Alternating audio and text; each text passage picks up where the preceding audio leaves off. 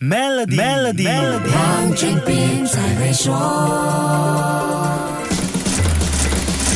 你好，我是黄俊斌。经营了将近二十年的知名线上书店 Book Depository 宣布在四月二十六号关张，成了一个国际焦点新闻。除了因为它是全球最国际化的线上书店之外，它的母公司是 Amazon，也是另外一个关注点。Amazon 是全世界最大的电商集团，创办人 Jeff Bezos 于一九九五年在车房创业时就是从线上书店起家的。后来业务发展越来越多元化，成了超级零售平台。Amazon 是在二零。一一年收购了 Book Depository，而 Book Depository 是由 Amazon 的前员工 Andrew Crawford 和他的生意伙伴 Stuart Felton 创立的。Book Depository 关闭的消息是 Amazon 在四月四号通过推特宣布的。这是 Amazon 大幅度裁员和削减开支，尤其是线上书店部门瘦身计划下的一部分。这个卖书起家的电商巨头，同时也整顿了旗下的卖书业务，宣布停止售卖电子杂志和电子报的 Kindle 订阅配套。Amazon 的 CEO Andy Jassy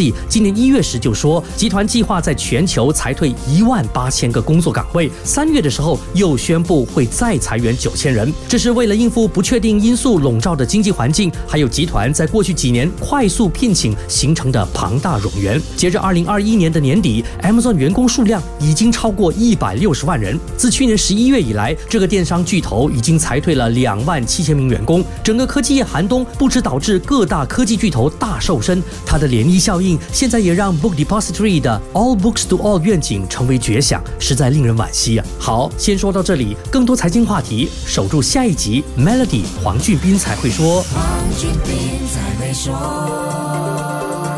使用全新 American Express Explorer Business Platinum Card 购买第一张机票，即可享有额外四万 Membership Rewards Points。详情浏览 Maybank.my/slash AMEX Explorer，开启您的探索之旅。